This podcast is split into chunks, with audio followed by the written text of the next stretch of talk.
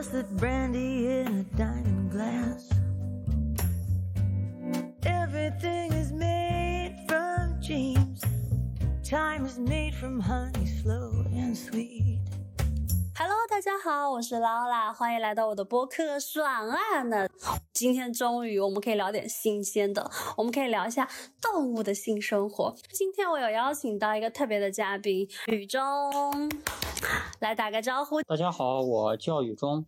然后目前是在从事这个动物科学这方面的研究，也会接触到这个动物的性行为以及交配方面的研究。那么主要从事的类群呢，其实还是一些比较小型的动物，比如说我们呃这个所熟知的一些常见的昆虫类群的一些多样性的研究、几何形态学上的研究以及基因组方面的这样一个研究。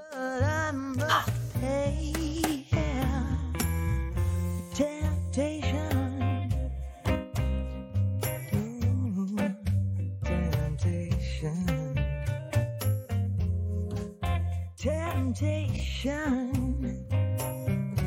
I can't resist.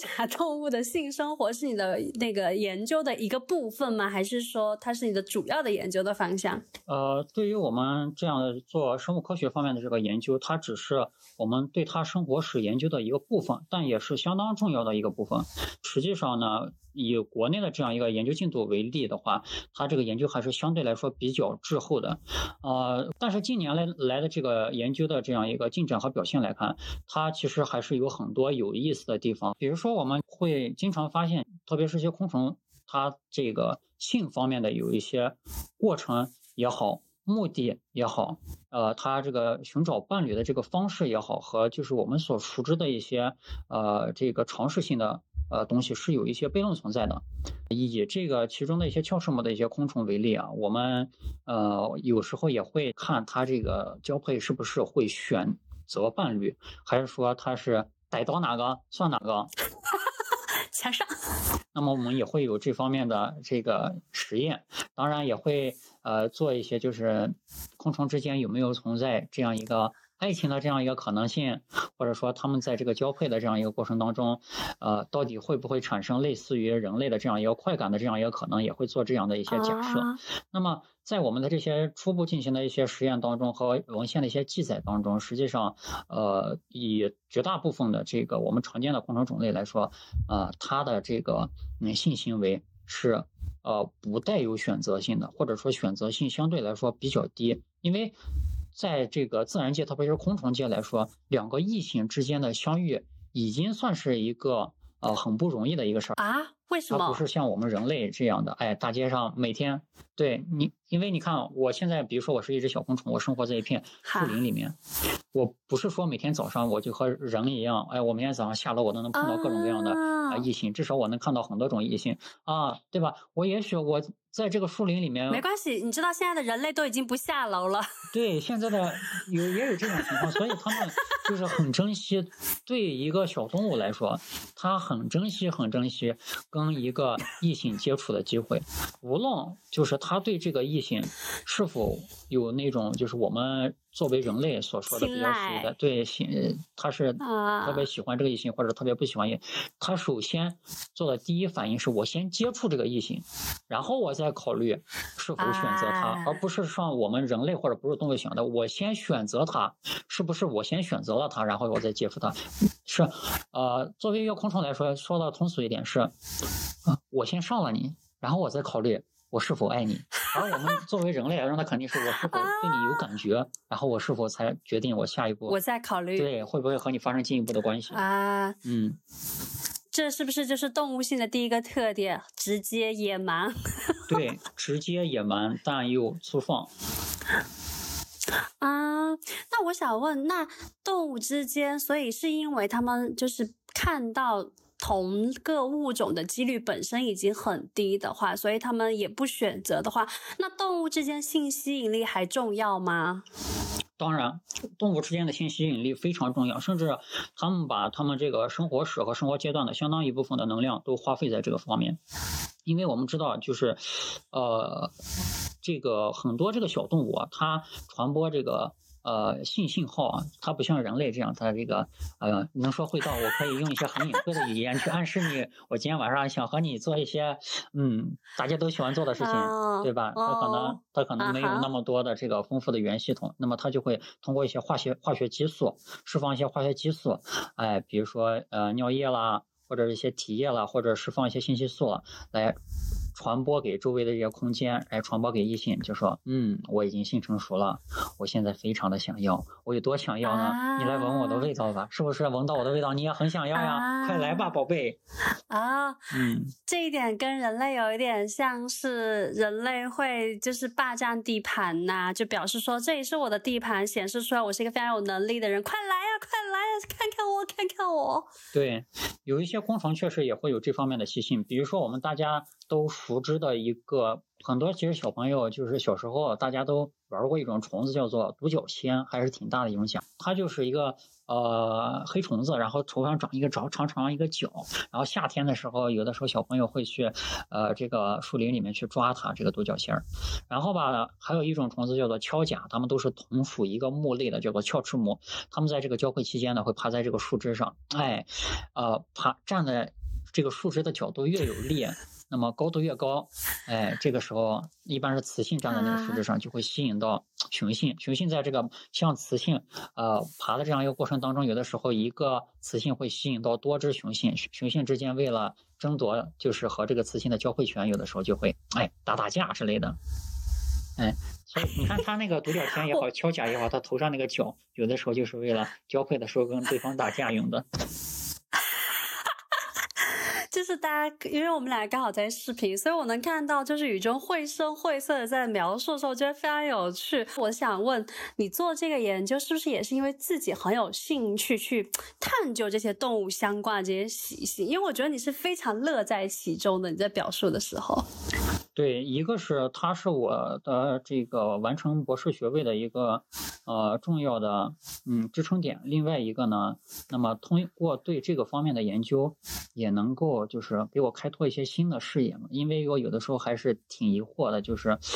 呃是不是动物界、自然界就是为了基因的延续，性只是为了基因的延续，还是说是性还有啊别的更延伸的、更神圣的，甚至更宗教化的一些概念？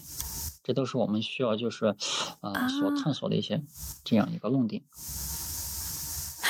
那答案是什么？以现在的研究来说，以以我现在做的这个研究进展来说，以初初步的这样一个粗的一个结论来说，我们认为啊，呃，更高等而且更有智慧性可言的这样一个生物，那么他对爱的这样一个表现越明显，那么。但是相对来说比较低能或者低质或者生命周期比较短的这样一个昆虫来说，它对爱的这样一个行为，它就越不明显。呃，也就是还是有一些空你刚刚在说的时候，我就想到很多人类 应该被骂的很难听吧？就是那些不要爱的人，你们可能是低等生物。哦，你不只是低等生物，你有可能寿命就很短，寿命越短的人越不具有爱的能力。因为我们知道所有的这个呃很多这个昆虫，它的这个寿命不一样，就有一些昆虫它可能呃一年只生活一代，对吧？冬天天冷了它就死了，但是有的昆虫它可以呃生命周期可以达到好几年，甚至十年左右的昆虫都是有的。那么像这种就是生命周期比较长的这样一个昆虫呢，呃，它对这个异性之间就会有一种特别粗浅的这个爱体现出来。那具体我们如何表示呢？呃，比如说，对对对，它相对于我们人类来说还是比较粗浅的。比如说，呃，很多这个昆虫，特别是比较低等的这个昆虫，我们在它我们观察到它在交配结束之后，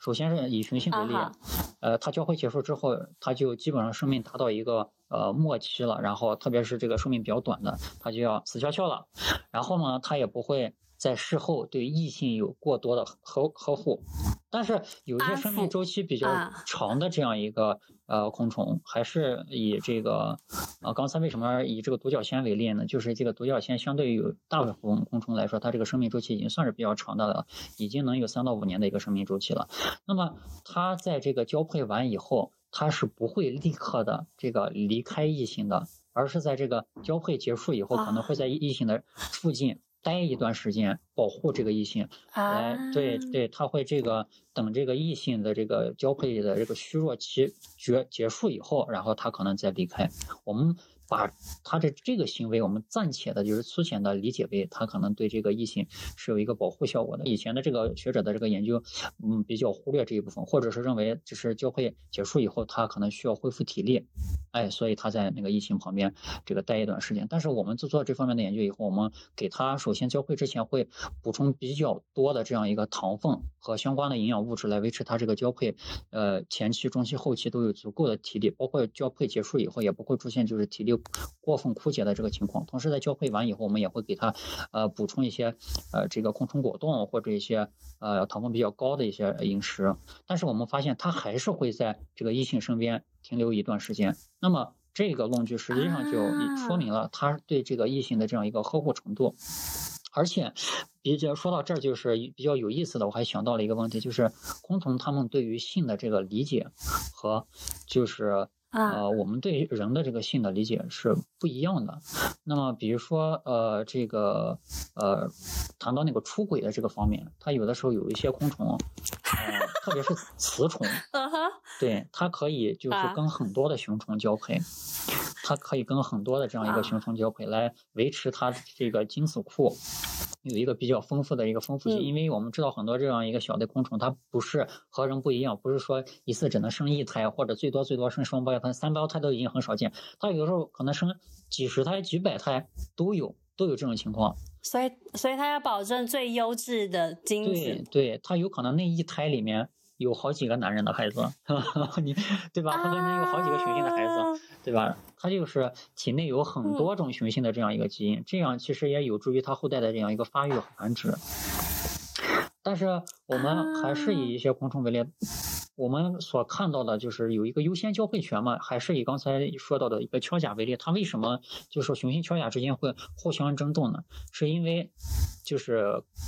跟这个雌性交配越早，那么它的后代被这个呃生产出来的这样一个呃存活的几率就越大，那肯定是最后一个这和这个雌虫交配的这样一个呃雄虫。那么它这个后代交配的这个产生后代这个几率相对来说就会比较低一点，因为如果你这个呃次数太迟的话，有可能这个雌虫的呃这个精子库已经满了，或者对吧？它的里面已经被注入满了，然后就已经容不下你了，会有这种情况，所以啊，呃抢占了先机。对，会抢占了先机。但是他们很多这个昆虫实际上是非常勇敢的。我们还做过一个就是比较有意思的一个实验，这个实验也是我在，因为我们在夏季的时候会在野外带一些科考队嘛，在带这个科考队的时候发现的，就是有一次是也是。一个一只就是象甲虫，它在交交配交配结束以后呢，这个时候来了一只它的一个天敌，是一种也是一种昆虫，但是是肉食性的。那么它是专门吃这种象甲虫的，也也不是专门吃，它就是会会攻击这种象甲虫。那么时候我们这个时候就我们就看到这个呃雄虫，它在完成交配以后，它违背了它的天性，它并没有立即跑，而是以自身作为诱饵。去这个呃跟它这个呃天敌是一种猎虫来搏斗，然后给诱敌深入吗？对，给这个雌虫来争取逃跑的这样一个呃机会和时间。啊，要一是因为雌虫可以留下它的后代，所以它就牺牲自己，让它赶紧跑路这样子。只要它的后代能繁殖的话，它是很愿意的，是这个意思吗？我们刚开始也是这样一个想法，可能它只是为了延延续它的后代，但是后来我们发现不只是这个原因，也有可能有一些更深入的原因在里面。因为我们的后期在实验室做也做了一些，就是呃类似性的一些威胁实验，比如说我们当然不会就拿一个天敌啊、过去吃它了，在它哎在人家正爽的时候再去打断人家了，当然不会就是做这么简单一个实验。我们我们会拿一些就是呃比如说做一个假的小鸟，然后做做一个假的小鸟鸟头，然后粘在一根筷子上面，假装哎一个小鸟要过来要吃它们了，然后呢，我把一个虫呃雄虫和雌虫放在一起，和这个雄虫很很快的发现这个雌虫，并开始准备和这个雌虫交配，然后就是他们刚好要到那个感觉，马上就要开始交配的时候，我拿出那个小鸟那个头，这个时候。他们是还没有交配的，也就是说雄虫还没有和雌虫进行交配。这个时候，雄虫依然义无反顾的为了保护雌雌虫，就是主动的去吸引那个假的那个小鸟头的注意，用来给雌虫来争取这个逃跑的这样一个机会了。那么我们就这一种象甲虫物种为例，那我们就说明它，呃。保护这个雌虫，也许不只是单纯的为了保护它自己的后代那么简单，也许昆虫也是有一定的这样一个感情在里面的，而这种感情，也许是它的爱跟责任感。对，也许是它的天性。啊，你知嗯道这一期播客听完之后，我们连骂人的词汇都高级了很多。你连一个昆虫都不如，你的爱很粗浅，在关键的时刻你都跑路了，你连个昆虫都不如。因为你知道，我刚刚在过程中一直觉得很多的那种惊讶或什么，是因为可能平常对于昆虫或者其他动物的性了解的太少了。我平常可能更多的说是了解人类的性是什么样子。你刚刚是不是有说到动物之间的嫉妒？好像没有讲完整，你我可以把那个部分也一起补充完整吗？，可以可以的，就是动物之间的它这个嫉妒，它只限于这个同种之间。那么，呃，还是以刚才那个就是没有讲完整的那个地方为例，我们接着那个故事往下走啊。我们这个时候呢，发现我们还是放进去同一只雌虫，但是放进去两头这个雄虫。那么这两头雄虫肯定是在围绕着这个雌虫交配优先交配权，会首先会打架。那我们在它们打架的这样一个过程当中，还是我们把我们假假做的这个假的天敌鸟头放进去，哎，小鸟来了要吃你们了。这个时候我很好奇它们会做出一个什么样的表情。这个时候呢，我们可以看到这个呃两只雄虫在意识到有这个天敌来入侵以后，它们的第一时间就是团结在一起，放下彼此的芥蒂，共同应敌，共同作为这个呃诱捕这个小鸟给雌虫争取时间的这样一个呃伙伴，而就是一瞬间就放下了对彼此之间的这样一个仇恨，所以我就感觉这个很神奇。对，在就是高等一点的这个动物里面，特别是人类里面，就都肯定是想着，哎，怎么能把对方就是呃干掉对方对，特别是你看有这么好一个条件，有这么大一个强大的天敌，我可能先把对方推过去，先把对方解决了，然后自己再说再想办法。而他们没有，他们是第一时间团结起来，来先应对天敌。然后这个就让我对这么看来，昆虫还更有仁慈心一些对。对，然后后来我们也会做一些，就是他们在这个性行为过程当中的这样一个研究。呃，那么很神奇的是，因嗯为我们会用到一些就是这个呃电位仪，包括一些就是激素收集的一些呃仪器。那么我们发现，这个一些昆虫在交配过程当中呢，它是。会做类似于前戏一样的存在的，也会在这样一个性交的过程当中、交配的过程当中，释放一些专门的信息素，或者说我们知道这个昆虫的这个腿啊脚可能比人类多一些，用一些特殊的力度或者这个幅度来，我们暂且称之为这个轻抚吧，或者安抚这个雌性。哎，它对雌性保护的非常非常好，对吧？它会用它的触角也好，口气也好，很轻柔的都会触碰这个雌性。这在这样交配过程当中，当然它们的这个性交，因为它们的这个呃外生殖器相对和我们人类的这个结构是不一样的，它们的这个交配显得更加的暴力一些。但是在这个暴力的过程当中呢，我也看到了，就是它们的这个触角的温柔，包括这个它们的这个呃触手。对这个其他的这个腹节也好，对这个雄虫的腹节，对于雌虫的这样一个呃轻敲或者击打也好，我都是看到了这个他们的这个温情在里面的。虽然它的交配过程很暴力，但是它的我爱你也很真诚。对，我嗯我真的又那个连昆虫都不如，又要想又要想说了，所以他们的那个暴力是指怎么样的一个暴力？就是是跟人类的差异是什么呢？因为你知道人类也有很暴力的。对，因为他们这个跟他们的基因和天性有关，因为他们要就是确保这个交配成功的这个呃成功几率和这个交配的速率，因为在自然间来说，你交配的时间越长，实际上呃意味着就是你被这个天敌捕食或者面对威胁的外界威胁的这样一个可能性越大嘛，所以他们都会以最高的效率结束这个交配。这个和人还不一样，因为我们对人来说不用担心这个外界的影响或者外界的危险，大家都想着嗯，我想多享受一会儿。所以昆虫它的这个呃外生殖器跟人类还不太一样，可以理解为一种呃钥匙和锁的一种区别，就是它的那个呃雄虫的生殖器是一种像利刃或者像钩子一样是穿刺性的那种，它不是像人类一样柔软的。啊，它是有骨化的结构，它非常的硬，而且非常的尖锐，而且有的身上有的这个外生殖器还有倒刺这样一个结构，所以在和雌虫交配的这样一个过程当中，雌虫非实际上这个受到的这样一个呃更多的那种感觉，我觉得对于雌虫来说，它应该是受到是那种攻击的感觉，但是呃。啊，所以是没有快感的吗？但是我们在这个观察这个雄虫和雌虫的这个过程当中，发现这个雌虫虽然是受到了攻击，但是由于这个雄虫安抚的特别得当，对于这我研究的这个物种来说，它安抚的特别得当，而且它会专门为这个雄虫释放一个信息素，那么这种信息素和这个化学激素也会起到一种就是安神镇定这样一个作用，同时也会呃使这个雌虫感觉到，哎，我现在是安全的这样一个状态。那么这个雌虫也许它的下面非常非常的不舒服，但是它也会非常的信任这个状态。你这个感觉像在描述 BDSM，就先把别人怎么了一顿之后，然后好好的安抚了一下。虽然某种程度上来说是一种痛感，可是好像也蛮爽的。会有这种感觉，所以我当时看到的时候，我还心里还蛮蛮有触动的那种感觉，就像是，嗯，我把你绑起来了，然后你戴上了口球，啊戴上了项圈，啊然后，让你一个以一个嗯极不呃极为羞耻甚至是不太舒服的姿势面对着我，然后我和你，我在你就是控制着你的这样一个过程当中和你发生一些性行为，但是在这样一个过程当中，我会一直安抚你，然后一直抱着你，一直告诉你你是安全的，你是我的，我一直会要你，对，会给你一些心理的安抚，对对对对对。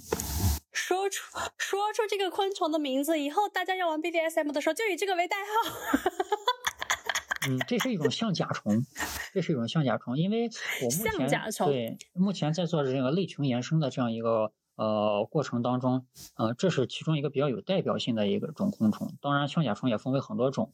呃，我在做其他的虫虫类群这个类目的延伸当中，像今年夏天我还是会出去这个带野外科考队去看一下，在这个科考的过程当中，如果有遇到类似的现象的话，还是会继续记录一下，看一下是不是其他的一些类目的昆虫也有类似的一些行为，它是否是一个普遍性的行为。嗯，哦，所以昆虫之间要有性暗示吗？呃，昆虫之间更多的是性吸引力，然后也会有一些、啊对小动物之间也会有一些所谓的性暗示，就比如说我们经常在看《动物世界》也好什么，大家都会知道有一些动物在交配之前它会跳一段舞蹈之类的，对吧？那么这种孔雀对孔雀也是其中的一种一种类目。那么像我做的这个昆虫，这个鞘翅目的有些鞘翅目，它在这个交配之前，它有的时候可能围着这个雌性转圈儿，对吧？或者呃啊呃，这个轻轻的用它的触角触碰这个雌性，那么这种是不是就是一种对于昆虫来说很暖胃的一种动作呢？对不对？啊、前戏吗？对，也可以说是作为一个暗示，对吧？有的时候他还会呃叼一个就是他觉得比较好吃的食物，比如说小水果之类的，不远万里，哎，去对他来说当然来说是不远万里，可能对我们来说走两步路十几米，但是对他来说可能就是不远万里了，哎，去找一个食物把它送给雌虫，他也会有这样的行为。那么雌虫一般都是、啊这种对求偶，嗯，对，但是雌虫来说，一般来说都是比较的识相的，对吧？吃了你的饭，我、花了你的钱，呃，晚上我也不会就说家里有事儿 要回去。对，所以对于 啊，比较识时务。对对嗯，对于很多雌虫来说，它其实还是相对来说比较单纯也比较直接的，就是哪怕你给我这个水果，如果我真的就是没有看上你，哪怕这个水果再好吃，我也不会吃。但是我一旦吃了你的水果，我就一定不会说今天晚上家里有事儿，一定要回去。等下我们全部引起大的评论，好好笑。哎，你知道人类其实会有各种的信息素嘛，比较明显是那个味道。我之前就是在上海的时候，然后我就会觉得哇，有一个男生身上真的很好闻，而且就是我早上醒来的时候，就是我一直以为他是喷了香水，但后面发现我没有，就是他是那种身上自带的那个味道。后面我有在不同的异性身上闻到过，但他们那种是非常明显的香水的味道。但我觉得好像他那个就是传说中的体味，所以我想问，就是动物之间也会有这种就是体味吗？啊，当然会有，当然会有，而且不但是这个昆虫会有，绝大部分的动物，包括我们人类都会有，会有像这个呃费洛蒙、荷尔蒙这样的一些性激素的这样一个存在，在一个昆虫这个类群当中也会有。当然，它们这个可能没有我们人类这么高级，它只是一些比较就是基础的一些信息素。那么这些信息素里面就包含着这个各种各样的信息，它会传递给周围的一些呃这个呃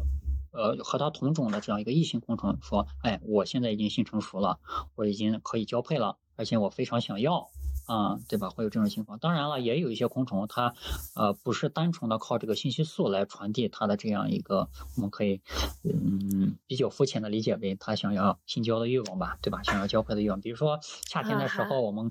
看有一些蝉，对吧？有一些就是只吃木的一些昆虫，它具有发音器，它为什么呃？会不惜冒着就是被天敌抓到的这个风险，而就是向外传接传达这个声音，哪怕就是叫的特别吵，就是为了吸引这个异性。那么声音对它来说就是也是一种信息素。那么呃味道和声音其实都是它的一个信息素。还有就是刚才呃说到的这个颜色，实际上很多这个昆虫在性成熟的时候，它的这个体态这个颜色也是会有一定的变化的。这个更鲜艳一些，有一些会有一些花纹的这样一个出现。这个我们呃目前的这个研究没有对这个有深入的理解，但是通用的这个通识都是说这个呃颜色和花纹的出现也是对这个交配和这个吸引异性有所帮助的。刚刚为什么刚刚会提到孔雀？是因为我之前看书的时候好像有说到，动物之间交配其实很危险的，它们很有可能会在交配的过程中会被它们的天敌吃掉什么一类的。但孔雀是一种非常特殊的种类，就是它们在那个炫耀自己的时候，它们还会展开自己的翅膀，然后发出各种声音，就是格外的显眼包。对因为它们其实是处在一个危险期，然后又格外显眼包的时候，觉得哎很好，这个这个男孔雀你在玩火，就是非常有 性吸引力。所以我想知道，动物之间的这种显眼包也是也是有的吗？对动物之间的这些显眼包也是有的。我们在呃做这个呃昆虫它的这个性成熟期和性成熟前的这样一个呃这个激素的分析当中，我们会发现，就是它在这个性成熟以后，或者需要交配，特别是以雌虫呃以雄虫为例啊，特别是一个雄虫，那么它在马上要交配的时候，随着它这个呃呃身体的长大，那么它会变得更勇敢。这个勇敢是怎么说呢？就是它身体里会产生更多的能够使它变勇敢的一些激素，这样说大家比较好理解。那么这个时候呢，它就不会像以前就是生长期的那样谨小慎微，它会呃对外界的这个危险的感知会变得更迟钝一些，同时呢，对这个异性的这个气味会变得更敏感一些。哇，会不会其实人类也有这样子，但是我们人类不知道啊？就是觉得他们好智能哦，有危险的时候，他们人想求偶就会分泌出勇气，性交很粗暴，想要让对方感觉安抚，然后又会分泌出一些信息素去麻痹对方。听下来感觉动物们好智能啊！对，其实每一个生命它都是非常非常智能的。那么，呃，它所包含的成百上千的这样一个基因组里面，呃，它为了这样一个生存，它实际上是做了很多很多的牺牲和改变的。那么，其实很多这样一个基因上的一个分析来说，它是可以就是呃类比到人身上的。那么，我们还是以刚才那个话题为例，其实很多人在面对这个爱情的时候，和昆虫一样是非常勇敢的，而且，呃。这种勇敢在年纪比较小的一个就是人类身上会更常见一些。你看，特别是一些比较早恋的一些孩子，他们的爱往往都深刻而真挚，而且非常的勇敢，而且非常的对不计后果。啊，还以为是因为年少无知呢。对 没有经历过社会的毒打，原来是天生的嘛？原来是刻在人 DNA 里面的东西吗？对，这是刻在我们就是生物 DNA 里面的一些存在。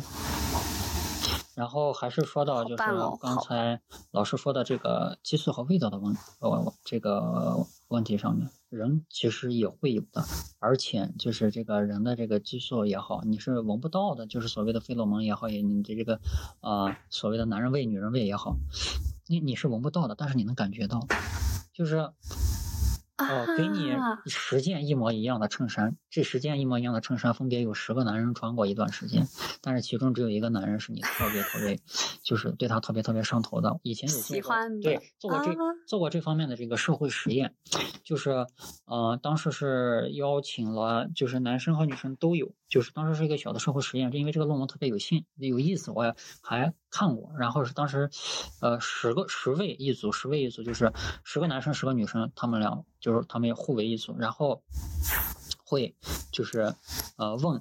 这十个男生和十个女生，你们心仪的对象，你们喜欢的女孩子是什么样的？比如说有的男生说，哎呀，我特别喜欢那种特别可爱的女孩子，然后性格软软的那种女孩子，然后有的男生就说啊，我特别喜欢那种高冷御姐，然后呃女孩那面的话肯定也说你喜欢什么样的男孩子？我就说啊，我比较喜欢呃小小狼狗、小奶狼狗，有的时候哦我比较喜比较喜欢霸道总裁，就各种各样的类型，然后把他们的这样一个喜欢和他们的这样一个就是小癖好，特别是性癖做一个标记，然后呃把这个男孩和女孩就是各穿了一段时间的这样衣服，主要是男性的就是贴身的一些衣物，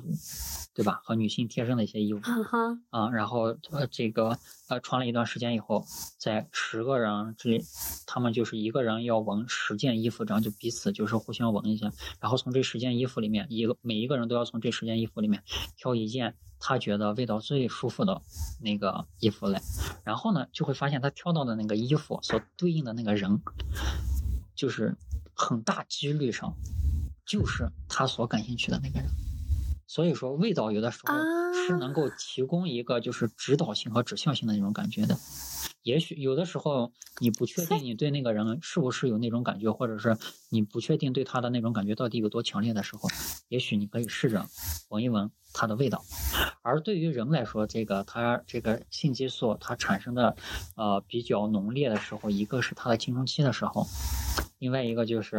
呃青春期，对，十七是青春期。那么它的部位呢，首先就是它的呃这个鼻子周围，然后就是它的嘴巴和下巴这个地方，鼻子三角区这个鼻子到这个嘴角有一个三角形，这个三角形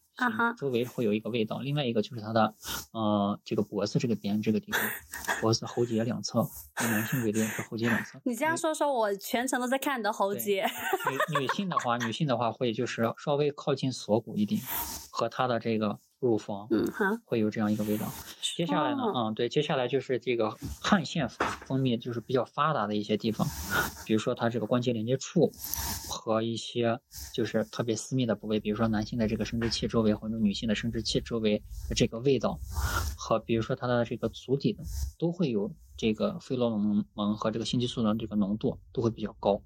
所以呃，你在这个想闻一个异性的，比如说在征得人家同意的情况下，你想去就是呃熟悉它的味道，或者让它你感觉它的味道特别让你上头的时候，你不妨试试靠近这几个部位的衣物，哎，你可以试一下，也许特别是他昨天刚换下来那种，你闻到那个味道会让你特别特别的上哈头。哈，我们知道，就是现在有一种就是比较嗯比较小众的性癖，就是足控嘛。然后有些足控他话特别喜欢女孩子的，就是他男生的话足控特别喜欢女孩子的袜子。我刚就想说，对，他会特别喜欢嗯女孩子的一个袜子，为什么呢？因为有一的女孩子，她这个袜子上会留下比较多的这样一个费洛蒙和她的一个性激素。性激素，对，然后所以男孩子就哎，特别上头。他不只是单纯的就是喜欢那种味道而已，更多的是喜欢的那种性激素。哎，哈，这足控听到刚刚那里都要狂喜，就觉得终于找到了一个正当的理由。是的，现在其实已经不再说大家是性癖好，用的更多的词语是性喜好，因为这个东西对于他来说，它其实是一种喜悦的状态，它其实是一种呃性激素或是性吸引力的存在。对啊，所以这里刚好也给大家科普科普，扫扫盲。这一期真是太精彩了，好喜欢呀！学会了好多新东西呢。那你觉得你在研究这些动物的性当中，对你自己的性有没有一些帮助、理解？对我来说的一个启发的话，首先是我觉得就是，嗯、人类的性，它不是就是包括不只是人类，包括所有的动物，我认为它的这样一个性，它都不只是单纯的为了繁殖而存在。很好，性绝对不是一个单纯的为了繁殖而存在的东西。那么，这是一个就是从基因上的角度来讲也好，从它这个生命的延续性的角度来讲也好，是一个很客观的东西。也就是说，这个东西以前我还是挺怀疑的，因为我觉得这个结论可能是一些主观的一些概念。嗯但是经过我就是这些年的一个呃研究和就是这些年学学界的一些讨论，那么已经有了一个比较明确的声音。那么就是说，性这个东西，在生物界上来讲，它绝对不是单纯的为了延续基因而存在的。那么，作为对我自己的启发来上来说，那么我认为就是，嗯、在未来也好，在这个性方面也好，如果你想要获得一个最好最好的体验、极佳的体验的话，包括就是一些人所谓的就是有一些性冷淡的这种感觉，很多的这个时候是因为你没有理解性真正的这样一个内涵，而性绝对和交配是有本质区别的。嗯不要把性单纯的理解为交配。嗯如果你把性单纯的理解为交配，那你是绝对会性冷淡的。性后面一定要有一个爱，只有性爱才是幸福、快乐和能让你达到持久的高度。哈，那你觉得你有对女性，就你刚刚那一段话，你知道，我就听到想说，哈，这不是我的台词，怎么讲了？那你觉得你有对，比如说有对异性有更了解一些吗？对，会有一些就是呃更深入的了解，而且这些了解实际上实实在在的在我的这个学习和生活当中，还有工作当中给了我一些比较切实的帮助。比如说，我已经就是呃认识到了这个啊、周期和激素对于女孩子的这个影影响响，对女男孩子的这个影响。比如说女孩子，也许她就是在那个生理期前和生理期后的那几个状态，它会影响到她的心理状态、她的这个行为反应。比如说我现在啊、认识一个女孩子，然后我想啊、和她合作做一些什么事情，比如说我请她帮一个忙，那么我一定一定会尽可能的避开他这个生理期这个时候，嗯因为这个时候他的情绪波动首先会比较大。嗯，被拒绝的可能性高。如果我喜欢一个女孩子，我想和她表白；另外一个，我想要让我我在她的这个眼中和她的心中更具有性吸引力一些的话，我就会尽可能的啊选择在她的这个生理周期前后这样一个阶段的时间段去约他出去。这个时候，他可能会对异性更会有感觉。那我会帮女生问一下好了，如果她想要吸引男生的话，比如说周期或什么时候，她会对男生比较有性吸引力吗？呃，那么对一个男生来说，他的这样一个，其实男生也是有周期性和规律性可言的，但是他这个周期和规律性不，对对对，他和女生不一样。这个女生是半强制性的，什么叫半强制性的？就是你控制不了你每个月哪一天来月经，或者是你哪个月来哪个月不来，这你自己不能控制，是由你自己的身体说了算。而男生这方面是可以通过一个主动的控制来达到的，比如说我们。以男性的生殖这个这个性周期为例，他上一次就是性爱是什么时候，包括自慰也算。那么从这个时候作为一个临界点到下一个时期，那么它中间隔了大概有多长时间？因人而异，特别是男生之间因人而异。比如说，有的男生这个时间隔的就是比较频繁、比较短，那么这样的人更容易被吸引到。也许你不需要特别的那个，就是啊，呃，对他有怎怎怎样怎样啊、只需要更多的对他有身体方面的一些接触或者触碰，他就会对你非常非常的有感觉。那么对于一些可能平时比较喜欢健身锻炼或者不怎么就是接触性这方面的这样这种男生来说，呃，如果你知道他可能平时为人相对来说比较严谨、比较古板一些，也不太做这方面的这样一个讨论，甚至别人跟他讨论的时候，他都不是很喜欢跟别人讨论这种呃话题，那么说明他这样一个性周期会比较长。对于这样的男生，他会更注重于感觉来一些，就是你可能更要就是梳妆打扮的，让他觉得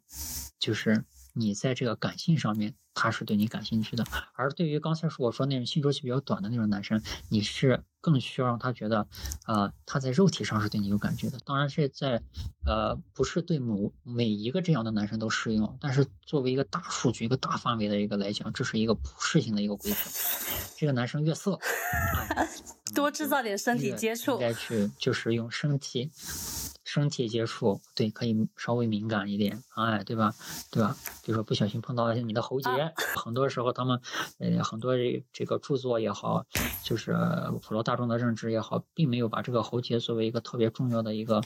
呃，这个。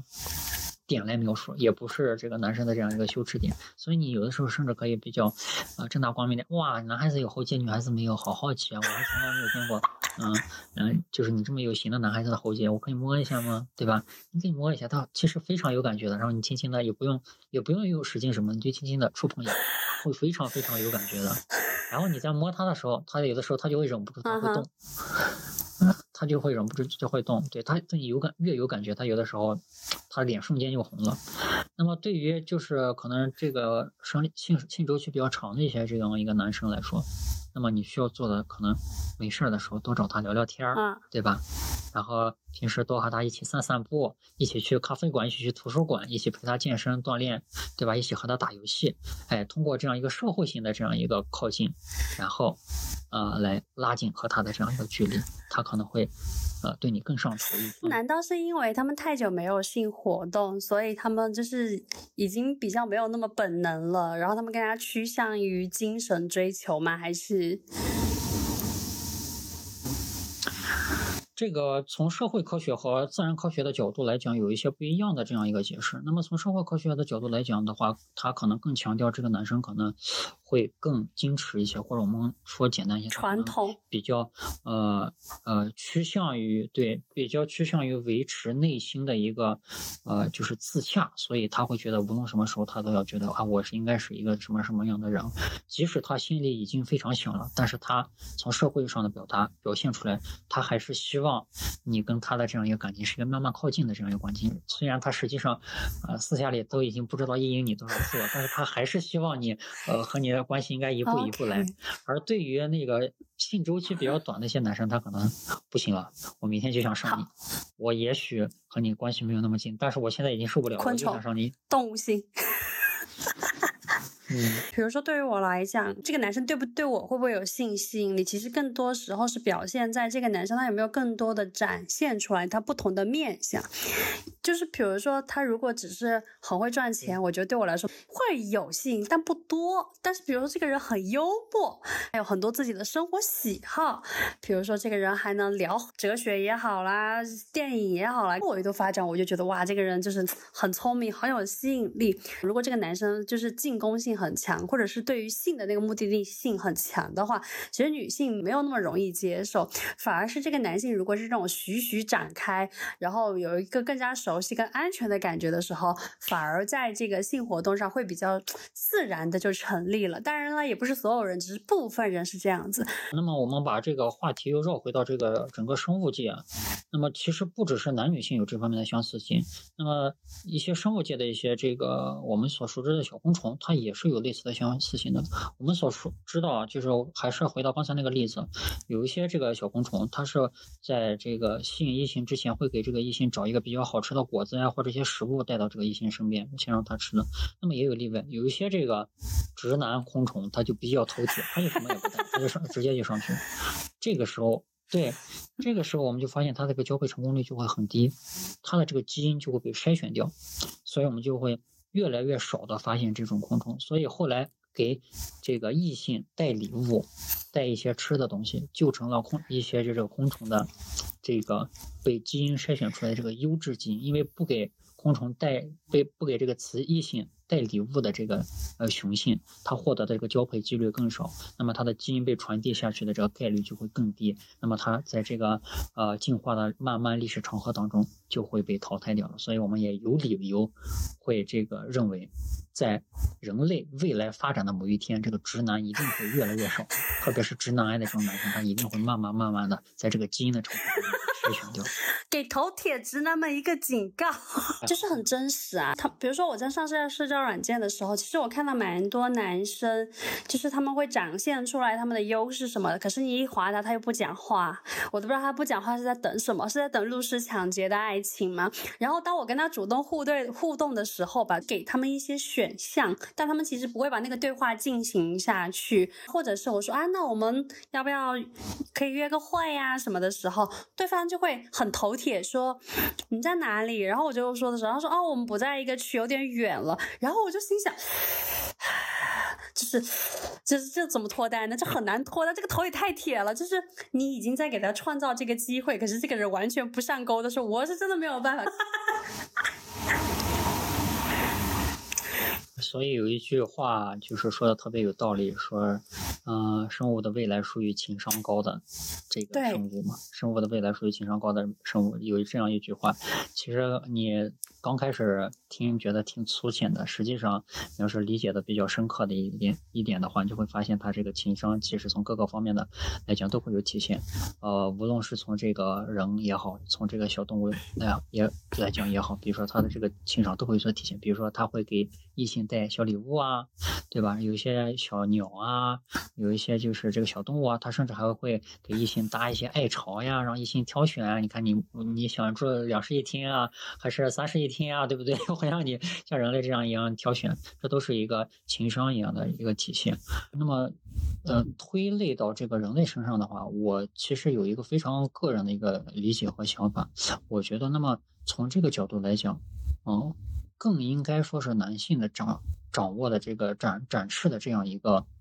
呃，性吸引力也好，你的这个主动性也好，应该是优于这个女方的，因为这一个是出于你这个生物的本能和生物的这个应该性，就是从生物学上来讲的一个责任；另外一个呢，从这个社会学上来讲，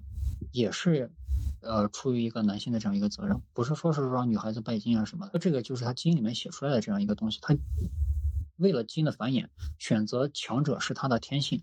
另外一个方面来讲，从你男性的基因来讲，你取悦你女性也是一个天性，所以就是你表现出适当的善意、适当的这样一个呃友好的这样一个态度，并不会让你显得你低人一级，而是呃会显得你这个人更尊重天性，而且更理解你自己的这个天性，而不是觉得就是你这个人在那很端着很装。实际上这种呃，特别是对于男生来说，这种状态是非常冲突的，因为他心里其实已经非常非常的想舔那个女孩子的嘴了，但是他还得做人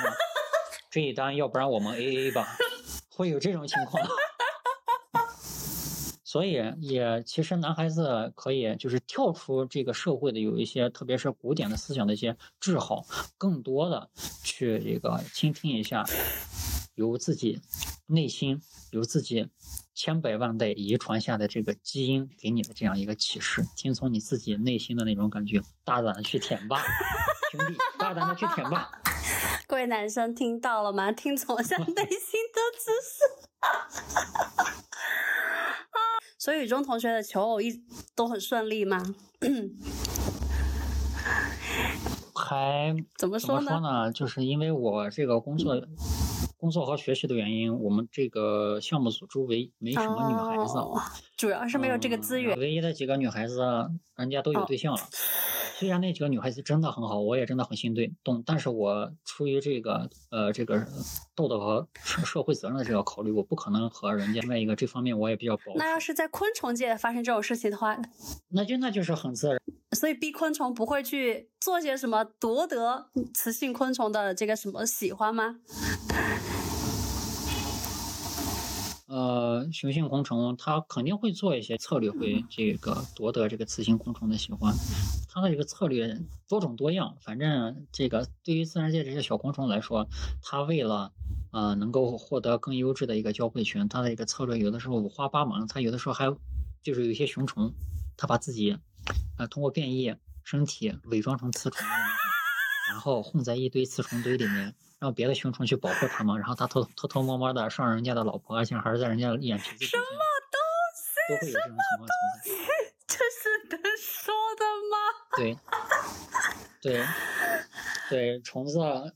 诡计多端虫它也会有就是我们人类理解的对诡计多端、诡计多端的灵男扮女装，然后去上别人的老婆。他们怎么男扮女装？是他们会发育出来，会长出什么东西来，什么一类的吗？对于有一些昆虫来讲，它的雌性和雄性的一个呃非常大的一个区别就是它的雌雄二向性嘛，也就是说它的这个呃雄虫有的雄虫会比较大，雌虫会比较小，有一些或者有一些雌虫会比较大，雄虫会比较小。那么有一些变异了的这个雄虫，它就哎身体会变得小一些，变得和雌虫差不多大。然后对一些不细心的这样一个雄虫来说，他就觉得啊，反正，呃，我最最我最厉害，我爬的数值最高，我保护的老婆最多，这几个雌虫都是我的。然后他又看，哎，前面又来一个小雌虫啊，来吧来吧，你想进我的后宫是吧？没有问题，进去吧。然后这个时候说，你们先在后宫等我啊，我出去要跟别的雄虫打架，打完架以后我再回来宠幸你们。家都被人夺了。哎呀，好了，哥哥去吧，哥哥好帅，哥哥好帅。对，结果回来以后，老婆们肚子都大了。哈 哈真是好计谋，好计谋，好日子都是计诡计多端的人在过，诡计多端的昆虫在过。对。对，所以我有的时候做这方面的研究的时候，还是挺感慨的。我所看到的都是最精彩的，呃，性爱故事，都是最精彩的一些交汇瞬间。但是我自己没有这方面的机会，那还挺可惜的。但是对我的这个呃，对于两性关系的这个认识和理解上面，确实会有很多的这样一个提升。我突然有有不错的这个收获的。我突然有一个大胆的想法。就是我觉得，就是你观察到的这些剧情真的很很精彩，它应该被扩展到一些剧剧本呐、电影啊什么一类当中，就是把它类比成人的，因为太精彩了吧！就是普通人根本想都没法想啊这件事。这个想法太大胆了，你懂我在说什么吧？啊，我理解。对人类和这个动物，它都共同属于就是自然界生物圈嘛，所以说，啊，它们在这个繁衍的这样一个本能上面，其实也有一些相似性的。那么，通过对这些昆虫的一些研究和观察，对我们这个人也是非常非常有启发的。首先就是，啊，过程性的一个研究，也是大家比较脸红心跳的一个研究。那么，也许，也许，真正真正能让你就是。达到那个我们经常说说的这个性满足，它不只是呃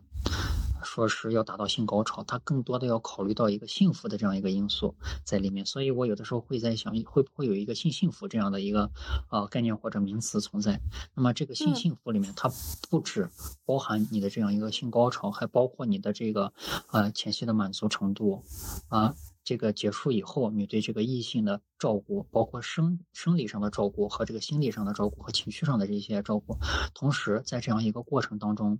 你是真的就在只用做那种机械性的重复吗？那么对于昆虫来说，它在这样一个交配的过程当中，它会使用它的触角，它会使用它的爪节，哎，会安抚这个异性，甚至还会用一些食物来安抚这个异性。那么是不是，呃，人？那我们在做这个，呃，可以说嘛，就是在做爱的这样一个过程当中，是不是也可以用一些语言？我们用一些更高级的语言，啊，或者更羞耻的语言。做戏要做全套。做一些更羞耻的交流，然后再做。对，要做全套。然后你不能光就是下面在动，你是不是应该手也动一动，对不对？是不是应该边说边亲边闻，然后手也要边揉。边搓边捏，然后也要适当的和昆虫一样，关切的关切到这个异性的这个状态，对不对？怎么样？你感觉现在我应该快一点还是慢一点？我手放的位置